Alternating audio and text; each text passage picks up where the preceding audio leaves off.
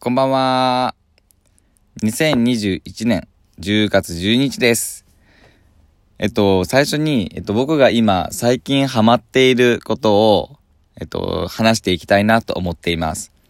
えっと、実は、あの1年前ぐらいからかな、僕はあの、K-POP にハマりまして、で、えっと、二次プロジェクト、20がデビューしたと思うんですけど、二次プロジェクトにすごいハマってから K-POP にハマりました。で、そっから、もう二次プロジェクトから TWICE にハマって、まあ、やっとなんですけど、TWICE も7目、7年目なのに、今やっとハマり始めて、すごく TWICE と20がすごく好きです。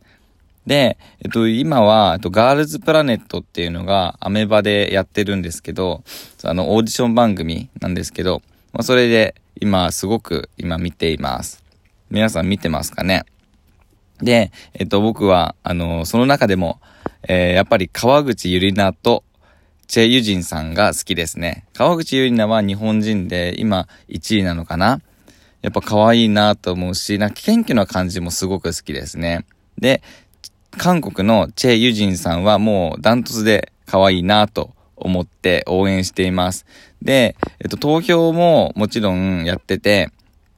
えっと、まあ、ね、あの、もうそろそろ結果出るかなと思うんですけど、なんか、9人に選ばれるんですよね。99人から9人に絞られるんですけど、まあ日本、韓国、中国という国から国に絞られ、まあ日本人何人入るのかなーって思いながら見ています。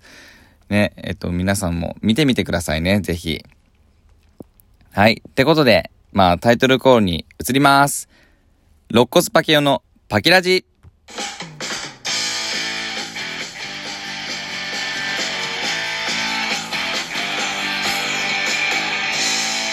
改めまして皆さんこんばんは。見た目は子供、頭脳はアダルト、肋骨パケオです。今日も自宅のクローゼットの中から配信中です。パキラジでは皆さんからのお便りをたくさん待っています。皆さんからの質問、エピソード、感想を送ってください。さて、今夜も短い間ですが、僕と一緒にお付き合いください。はい。じゃあ、今日も、えっと、メールから紹介していきたいと思っています。えー、あの、ラジオトークに初めて、あの、メッセージがもらえました。メッセージをもらいました。えっと、ペンネーム、茶葉さん、かっこ、早朝徘徊ババアさんです。もう、あの、スピカハイポールさんつながりでね、あの、仲良くというか、リスナーになってくれたんですけど、メッセージありがとうございます。こんにちは。いつも楽しく拝聴しております。肋骨パキオさんが過去にハマった、かっこ好きになった芸能人やアーティストなどのオタク遍歴が聞きたいです。なぜその人にハマったか、など、好きになった理由も聞けたら嬉しいです。最後にこれからも配信楽しみにしております。ありがとう。あ、えっと、知ってる人もいると思うんですけど、僕ディズニーオタクなんですよね。で、えっと、ディズニーオタクになったのも、あのー、働き始めて1年間初任で終わって、で、それで2年目に入るときになんかすごいお金が貯まってて貯金が。で、なんか、すごい一生懸命働いてるのに、なんかお金だけ貯まってなんか全然使ってないなと思って、あ、どこにお金使おうって思いついたのが、あ、もうちょっと今週末ディズニーランド行こうと思って、一人で夜行バスに乗って、もう弾丸で行ったんですね、思いつきで。もう友達とかにも全然誘わず。一人で行ってみて、そしたら、そのショーとかパレードを見た時に、すごく楽しくて、ああ、もうここにお金使うしかないと思って、で、そこからディズニーランドにはまりました。で、年パスもちろん持ってて、で、6年間ぐらいずっとハマってたんですね。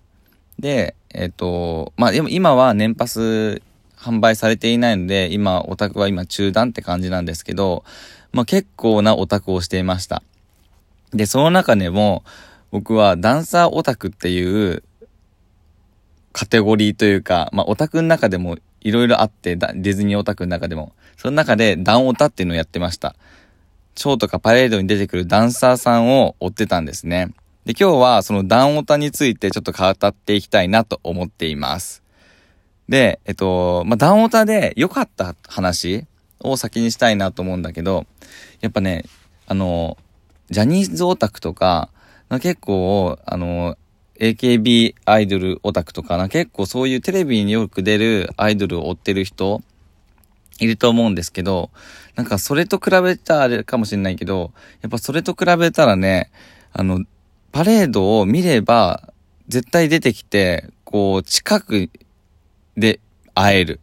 そして、掛け声を掛け合ったりとかもできるし、で、なんと、あの、ディズニーランド内にポストがあるんですけど、そのポストに、この時間の、このショーに出ていたお姉さんとかってやると、そのお姉さんにね、手紙が届くんですよね。そのポストに手紙を入れると。で、自分の住所書いておくと、あの、返事書いてくれるダンサーさんはね、こう返事書いて、帰ってくるんだよね。で、なんか、お手紙ありがとうございますとかだったり、で、僕が追ってた、彩香さんって人は、もうすごく豆な人で、返事毎回くれるし、年賀状もくれるし、そうで、もちろんね、自分もね、あの、その手紙何回も送るんだけど、その中に、手紙の中に、あのー、自分の写真をね、入れたんですよ。そしたらね、その次に見た、そのショーとかパレードの時にね、あーっていう風に気づいてくれて、そう認知してくれたんだよね。もう認知されちゃったらね、もう本当にね、もう、もっと楽しさが増したというか、また会いたい。また、こう指差ししてもらったり、こうハイタッチしたいとかっていう感じにね、どんどんハマっちゃったんですね。で、なんかディズニー以外で、えっと、そのダンサーさんたちって外部公演をしていて、で、まあ、そこで直接話したし話をしたり、貢ぎ物が遅れたりとかして、もうね、すごく近くオタクができるんで、すごく僕はね、好きでした。うん。こういうのがなんかいいなーって思ってダンサーオタクしてました。はい。で、そんな、あの、ディズニーダンサーオタクなんですけど、あのね、怖い話もあってさ、ダンオタの怖い話をちょっとしていこうかなと思ってます。で、まずダンオタの怖いこと1番。風が怖い。あの、ディズニーランド風、海に近いから、こう風とかね、強く吹く時があるんだけど、もう風速10メートルだったらまずもうパレード行われない。そして風速5メートルぐらいになると、あのダンサーさんでこう、羽がついてたり、こう、風を受けやすい衣装の人だったら、ダンオタ、ダンカットってなって、もうそのダンサーさん出てこなくなったりして、もうまずね、あの、風が怖いですね、ダンサーオタクは。もうだからもうすぐに、あ、風、あ、やばいかもしんない、出ないかもしんないとかっていう風にすぐね、察知します。で、あと次、怖いのが、同担拒否。やっぱね、同じ人を追ってる人ってね、すぐわかるんだよね。どういう風にしてわかるかっていうと、やっぱ、あのね、その人の、あのー、何？その人の近くで踊ってるパート、あ、違う違う、その人のパート、例えばミッキーのパートであるとか、グーフィーのパートで踊ってるとかなると、やっぱね、そのダンサーオタクとしては、その、そのキャラクターのグッズを持ってたりするんだよね。だからパレードでミッキーでショーでグーフィーとかだったら、そのミッキーとグーフィーのぬいぐるみバッジを持ってる。あ、この共通点の、共通のダンサーは、あ、このダンサーだなっていう風に分かっちゃうんだよね。だからね、あ、あの人一緒じゃん、みたいな感じで、同じポジションとかになるともう大変。なんかね、僕は受けてないんだけど、やっぱ女の子のダンサーオタクが多いんだけど、そのね、女の子からの、ね、嫌がらせとか結構あるらしい。なんかこの前、とかずっと前聞いてたのは、なんかもう直接悪口を言ったり、あと嫌がらせしたい子の両脇に座っ、その子の悪口を言ってたりとか、あと、しまいには、その両側に座ってた子たちは、レジャーシートを引いてて、で、それで、本番の、そのパレードが始まったら、さーっていなくなって、もうその子をパレードルートに孤独にさせるみたいな感じで、もうね、その嫌がらせが大変だったね。で、なんかもうツイッターとかで、その録音された音声とか嫌がらせの音声とかが流れたりとか、2ちゃんで書かれたりとか、あと、写真撮られて2ちゃんで流されたりとか、もうね、結構ね、夢がない話もいっぱいあります。まあでも、僕は全然なかったから、まあ楽しめたんだけど、まあそんな感じで、ダンサーオタクっていうのは、いいところもあるし、結構夢のないこともありましたね。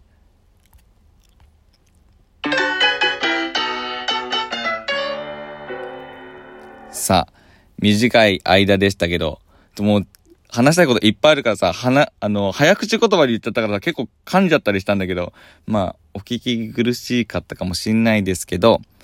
えー、お別れの時間とします。さあ、えっとね、最後ね、あと1分半しかないんだけど、あのね、おすすめしたいね、YouTuber がいて、ぜひ検索してほしいんだけど、カッピーランドっていう人がいます。で、僕の友達なんだけど、ゲイの友達なんだけど、なんかね、K-POP のね、えー、ダンスをよく踊ってるんです。ダンサーさんで、元ダンサーさんで。TWICE とか NiziU とか踊っててね。で、何がその YouTube 面白いかっていうと、なんかマヨンちゃんっていう友達とこう練習風景とかをね、あのー、収録してんの。で、そのね、収録風景がね、すごく面白くて、もうマヨンちゃんがぶっ飛んでるんだけど、まあ、その掛け合いがすごく面白くて、皆さんにもぜひ読んでみたいと思って今紹介しました。ね、ぜひ見てみてください。さあ、えー、駆け足で行きましたが、もうお別れの挨拶としたいと思います。ごめんね、なんかいっぱいこう、駆け足で。ってことで、また次回お会いしましょう。さよなら、バイバイ。